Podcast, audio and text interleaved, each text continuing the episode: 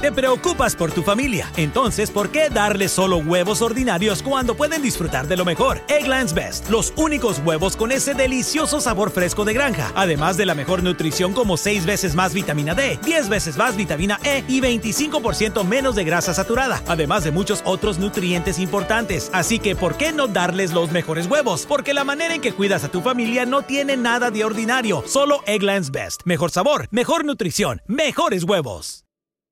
Hello, beautiful. I'm Amy Errett, founder of Madison Reed, a hair color company I named after my daughter. Experience gorgeous, lasting, high quality hair color made with ingredients you could feel good about, with consistent results every time. It's easy to find your perfect shade. Book a complimentary video hair color consultation with a licensed colorist on madison reed.com and get 10% off plus free shipping on your first color kit. Use code RADIO10. That's code RADIO10.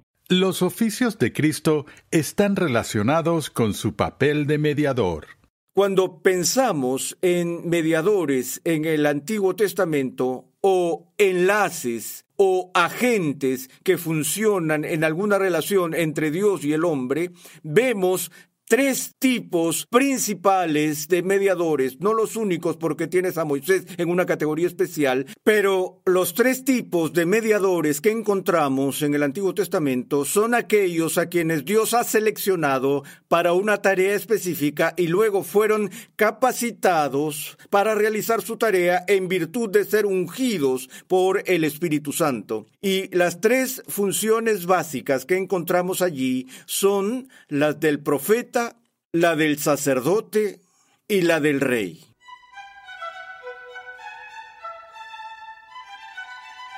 Bienvenido una vez más a Renovando tu Mente con el Dr. R.C. Sproul.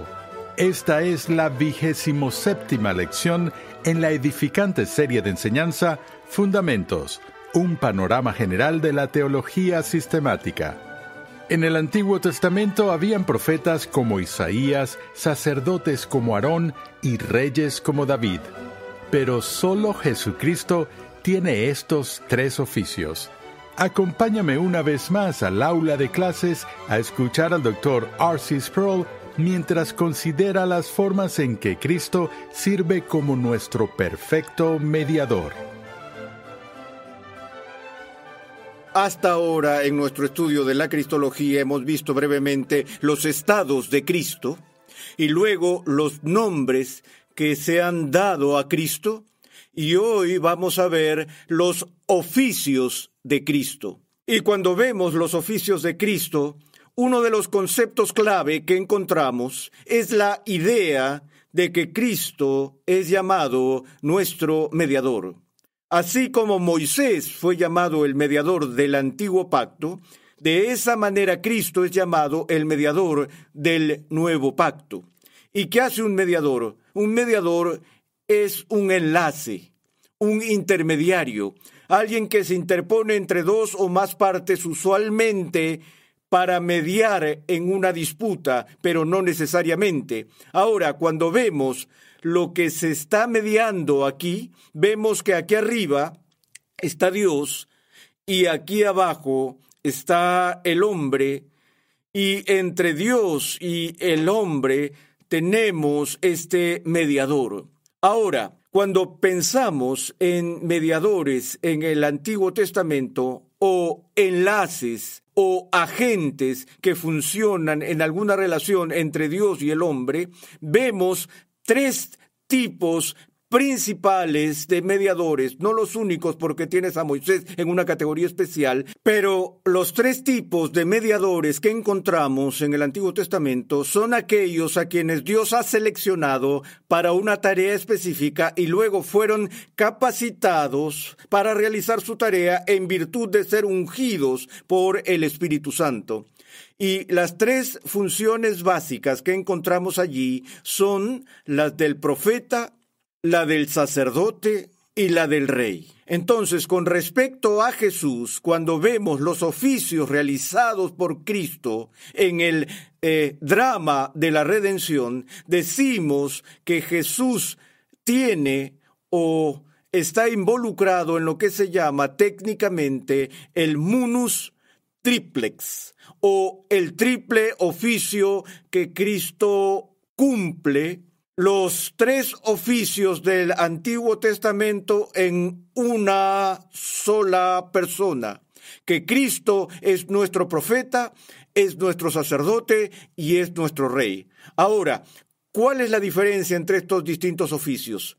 En el Antiguo Testamento vemos al profeta y el profeta en su mayor parte es un portavoz y él es un agente de revelación por el cual Dios, en vez de hablar directa y audiblemente desde el cielo a la congregación de Israel, da su palabra pone su palabra en la boca de sus profetas en la medida que están llenos del Espíritu Santo, luego entregan la palabra de Dios al pueblo. Entonces podemos decir esto, que el profeta está frente al pueblo, Dios está detrás de él, de tal modo que lo que el profeta dice, que está hablando en nombre de Dios, así como sus mensajes están precedidos por las palabras, así dice el Señor. Ahora, también notamos en el Antiguo Testamento que hay una enorme lucha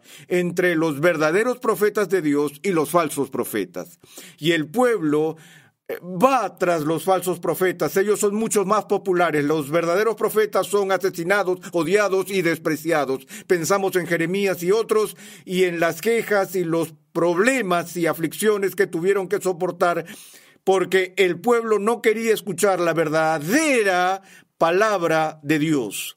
Y recordemos que cuando Jeremías se quejó a Dios de la popularidad de los falsos profetas que solo estaban dando al pueblo lo que querían oír, sanando ligeramente la herida de la hija de Sión y contando sus propios sueños, Dios le dijo a Jeremías, el profeta que tenga un sueño, que cuente su sueño, pero el que tenga mi palabra, que hable mi palabra con fidelidad. Él dijo, Jeremías, deja de preocuparte por lo que hacen los falsos profetas. Tu tarea, tu vocación es ser mi portavoz y estás llamado a ser fiel en hablar lo que sea que te ordene que digas. Ahora, por medio de los profetas, Dios da su palabra. Pero cuando vemos a Cristo en el Nuevo Testamento, vemos que Él es el profeta par excellence. Quiero tomar un tiempo en esto porque tenemos una tendencia a subestimar esto. Estamos muy entusiasmados con su deidad y su realeza y estos otros aspectos de su eh, ministerio eh, tendemos a pensar que ser profeta es una especie de oficio eh, menor y no algo que es muy importante. De hecho, vemos una comprensión progresiva de aquellos quienes se encuentran con Jesús en el Nuevo Testamento, como la mujer en el pozo al principio. Señor, me parece que tú eres profeta. Eso fue todo un galardón, fue todo un honor decir, eres un profeta de Dios pero ella todavía no había alcanzado el cenit de su confesión al cual llegó cuando reconoció que él era el Mesías. Porque Jesús no es simplemente un profeta, él es el profeta extraordinario. No solo proclama la palabra de Dios, él es la palabra de Dios. El autor de Hebreos empieza su libro diciendo, Dios, habiendo hablado hace mucho tiempo por los profetas, y luego continúa en estos últimos días, nos ha hablado por su Hijo quien es la encarnación misma de la palabra de Dios, quien manifiesta plenamente aquello que el Padre le da. Fíjate que Jesús dijo, no hablo nada bajo mi propia autoridad, sino todo lo que el Padre me dice, yo hablo. Entonces, Él es el profeta fiel del Nuevo Testamento. Otro punto, y es este que Jesús no es solo el tema de la profecía, sino que en las escrituras Él es el principal objeto de la profecía. Él no solo enseña sobre el futuro o declara la palabra de Dios, Él es la palabra de Dios y es el punto central de toda la enseñanza profética de las profecías del Antiguo Testamento. Eh, muy bien, entonces Él es nuestro profeta extraordinario. En segundo lugar, es sacerdote. Ahora, una de las preguntas que hago a mis alumnos en el seminario, y a veces trato de engañarlos, eh, les pregunto, ¿cuál es el pasaje del Antiguo Testamento que se cita o se alude con más frecuencia en pasajes del Nuevo Testamento? Es decir, de todas las declaraciones del Antiguo Testamento, ¿qué versículo del Antiguo Testamento es citado con mayor frecuencia por los escritores del Nuevo Testamento? Y la respuesta a esa pregunta es Salmo 110. Y hay una razón para eso, porque en este salmo tenemos una declaración extraordinaria sobre el carácter del Mesías. Permítanme leer los primeros versículos del Salmo 110 y ver si los reconocen. Dice el Señor a mi Señor, siéntate a mi diestra hasta que ponga a tus enemigos por estrado de tus pies. El Señor extenderá desde Sión tu poderoso cetro, diciendo, domina en medio de tus enemigos, tu pueblo se ofrecerá voluntariamente en el día de tu poder, en el esplendor de la santidad, desde el seno de la aurora, tu juventud es para ti como el rocío. El Señor ha jurado y no se retractará Tú eres sacerdote para siempre según el orden de Melquisedec. De nuevo, vamos al libro de Hebreos y vemos cuánta atención se presta en el libro de Hebreos al sacerdocio perfecto de Cristo. Ahora, como un mediador en el Antiguo Testamento, en vez del sacerdote dándole la cara al pueblo y siendo portavoz de Dios, más bien la postura básica del sacerdote era que el sacerdote estaba de cara a Dios y de espaldas al pueblo porque al igual que el profeta, el sacerdote era un portavoz, pero hablaba por el pueblo. Fue él quien vino a interceder en nombre del pueblo. Oró por la gente. Y no solo eso, sino que ministraba en el templo, ministraba en el altar, ministraba en el lugar santísimo, cuando ofrecía sacrificios a Dios por el pueblo. Entonces, notamos que el pueblo principalmente no traía sus propios sacrificios, aunque hubo ocasiones en que lo hicieron, pero los sacrificios principales eran ofrecidos en el día de la expiación por el sumo sacerdote. Ahora hemos visto que el autor de Hebreos ve en Jesús a un sacerdote que es único. Notamos que en este Salmo 110 se atribuyen dos cosas a aquel de quien se habla. se habla. Dice el Señor a mi Señor, siéntate a mi diestra. Hará de la tierra el estrado de sus pies. Aquí hay una promesa de realeza que el Padre da al Hijo. Pero en solo un par de líneas más adelante dice, tú eres sacerdote para siempre, según el orden de Melquisedec. Entonces, en este salmo mesiánico del Antiguo Testamento, el Mesías es prometido en ambos sentidos, como rey y como sacerdote. Ahora, y de nuevo, vemos que el autor de Hebreos trabaja el punto de que el sacerdocio de Cristo es un sacerdocio más alto que el sacerdocio que era el sacerdocio ordinario establecido con Aarón y la tribu de los levitas, porque su sacerdocio se remonta antes de Aarón y Leví al de este eh, misterioso personaje Melquisedec. Y nos damos cuenta de nuevo cómo es que cómo el autor de Hebreos eh, sustenta su caso de la superioridad del sacerdocio de Melquisedec, ya que Abraham está subordinado a Melquisedec y Abraham es superior a Leví, y si Abraham es superior a Leví y Leví está subordinado a Abraham y Abraham está subordinado a Melquisedec, entonces era demonstratum Levi está subordinado a Melquisedec. Ahora, todo este argumento aquí en hebreo se hace necesario debido al linaje de Jesús. Para ser rey y cumplir la profecía del Antiguo Testamento del reino de Dios, el rey tenía que venir de la tribu de Judá. Y David, por supuesto, era de la tribu de Judá. Y Jesús era de la tribu de Judá, siendo de la casa y de la familia en la línea y el linaje de David. Entonces no había duda acerca de sus calificaciones tribales y credenciales para ser rey. Pero de nuevo, en el sacerdocio regular, el sacerdocio estaba restringido a la tribu de Leví.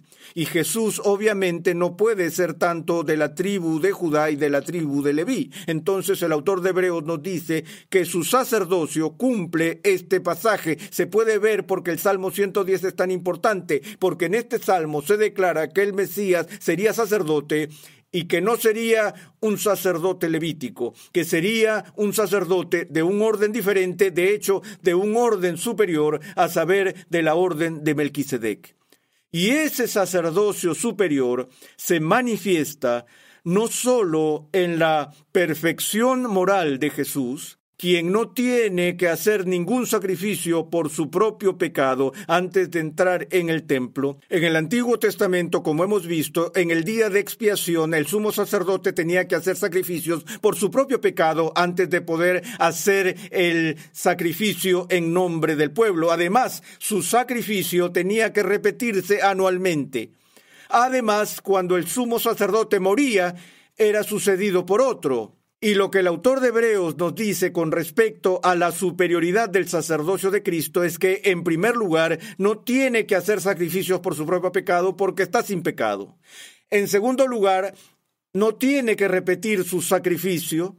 El sacrificio que ofrece se ofrece por una vez y para siempre. En tercer lugar, el sacrificio que ofrece no es el de ovejas y cabras, como la escritura nos dice que la sangre de las ovejas y toros y cabras no quitarán el pecado. El sacrificio que Cristo ofrece es el sacrificio de sí mismo. Y Él no muere para ser reemplazado por un sucesor sino que es sacerdote para siempre, según el orden de Melquisedec, continuando su obra mediadora hasta este momento, no ofreciendo continuamente sacrificios para satisfacer la justicia de Dios, sino intercediendo por su pueblo todos los días en el templo celestial, en el lugar santísimo celestial. Y tal como vimos hace un momento que en el caso de la función del profeta, que Cristo es tanto el sujeto como el objeto de la profecía, entonces con respecto a la función del sacerdote, es el sujeto y el objeto del sacerdocio. Porque no solo él como sacerdote ofrece el sacrificio subjetivamente, sino que el sacrificio que ofrece objetivamente es su propia persona. Entonces, Él es el sacerdote perfecto y perfecto intermediario ahora y para siempre. Entonces, finalmente, el tercer oficio que encontramos aquí, que también se indica en el Salmo 110 al principio, donde dice, oh Señor, o dice, dice el Señor a mi Señor, siéntate a mi diestra, es el oficio de rey. Ahora, Tal vez les cueste pensar en el oficio de rey bíblicamente como el de un mediador, pero si volvemos a las raíces del Antiguo Testamento, es muy importante que entendamos que si alguna vez vemos una manifestación del derecho divino de los reyes, lo vemos en el Antiguo Testamento, porque el rey de Israel no es autónomo.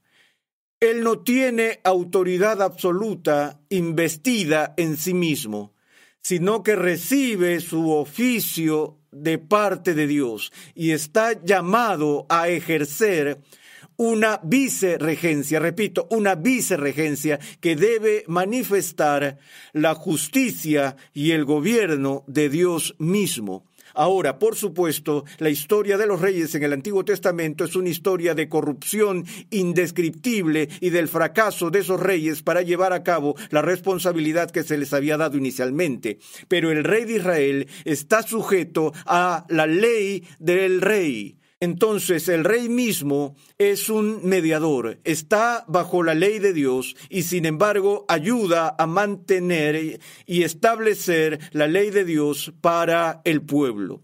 De nuevo, no hay independencia del rey de Dios en la Biblia.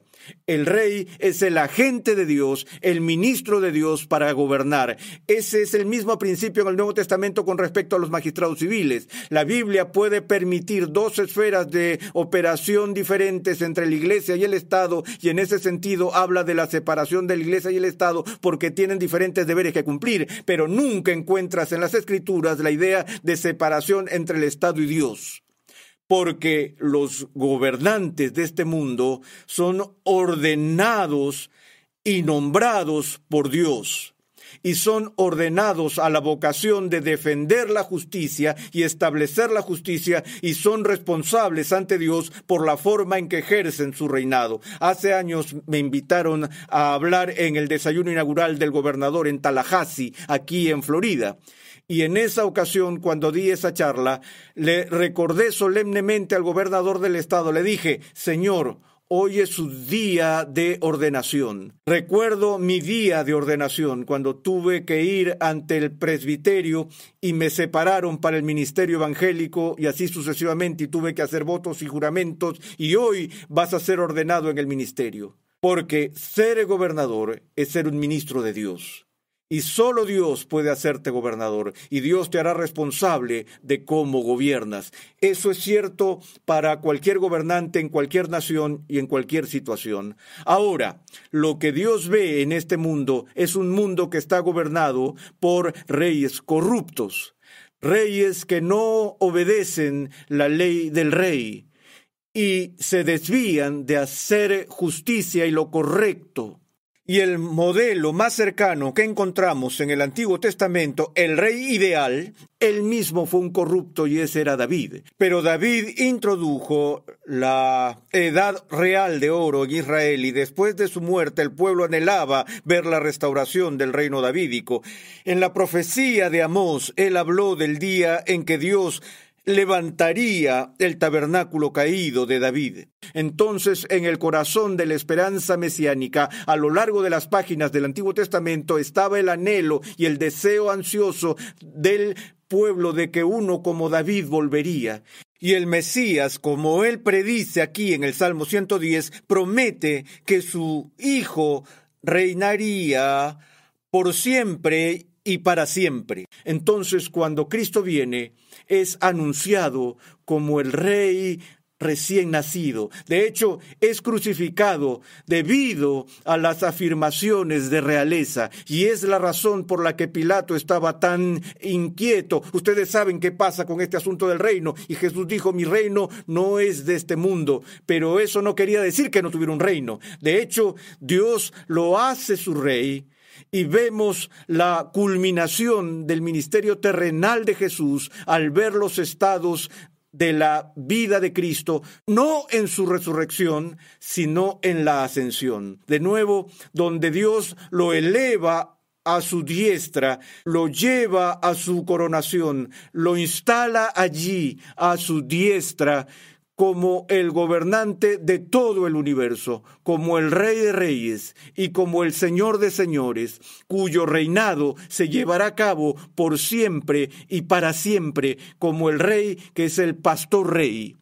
¿No es eso una idea interesante en el Antiguo Testamento? Al igual que David aprendió a ser un buen rey por el cuidado que él otorgó y la protección que dio a las ovejas que fueron puestas a su cuidado, y así el rey del Mesías rey sería un pastor rey y sería un rey sacerdote.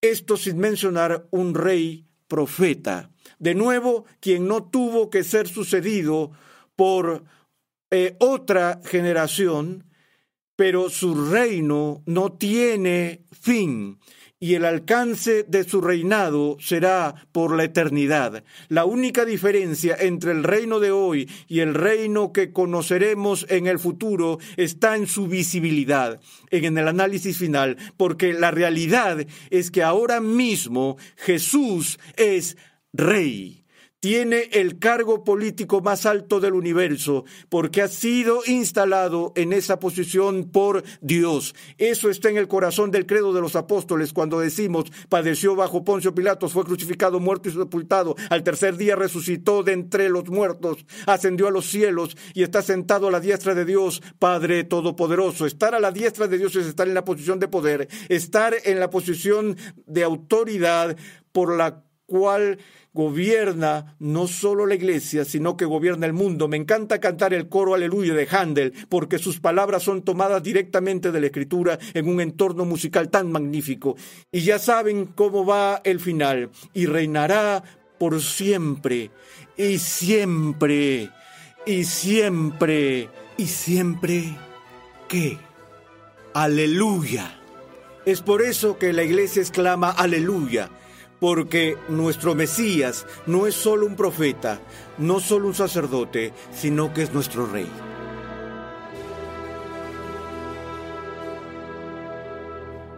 Estás en sintonía de Renovando tu Mente con el Dr. Arcis Sproul. En este episodio hemos aprendido que hay tres tipos de mediadores en el Antiguo Testamento, profetas, sacerdotes y reyes. Cristo, cumple los tres oficios del Antiguo Testamento al mismo tiempo. Gracias una vez más por la sintonía en el día de hoy. Visita nuestra página web renovandotumente.org donde podrás solicitar gratuitamente la guía de estudio para la serie en curso. Algunas personas sostienen que Jesucristo murió simplemente como un ejemplo de amor desinteresado.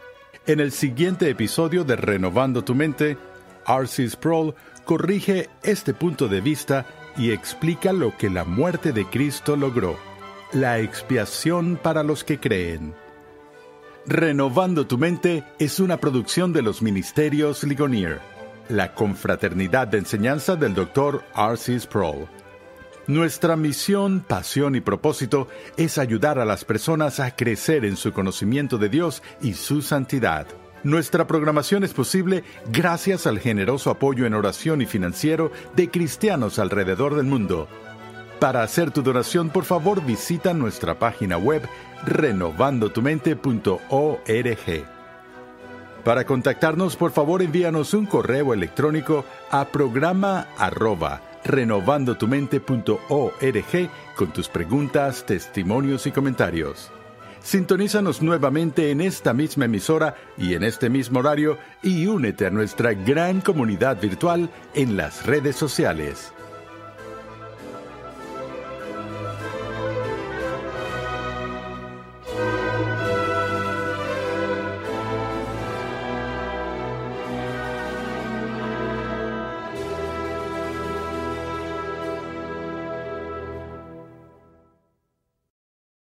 Este verano, si buscas productos que hidraten y que te den una piel firme sin gastar una fortuna, cuenta con Olay. Primero elimina las impurezas con el limpiador Olay Collagen Peptide 24 Cleanser. Después aplica el hidratante Olay Collagen Peptide 24 Moisturizer en el lindo frasco blanco. Es libre de fragancia y en solo dos semanas notarás una piel más firme. Prepárate a lucir tu mejor rostro. Ahora obtén 2 dólares de descuento en ambos productos. Encuéntralos en tu tienda más cercana y en olay.com.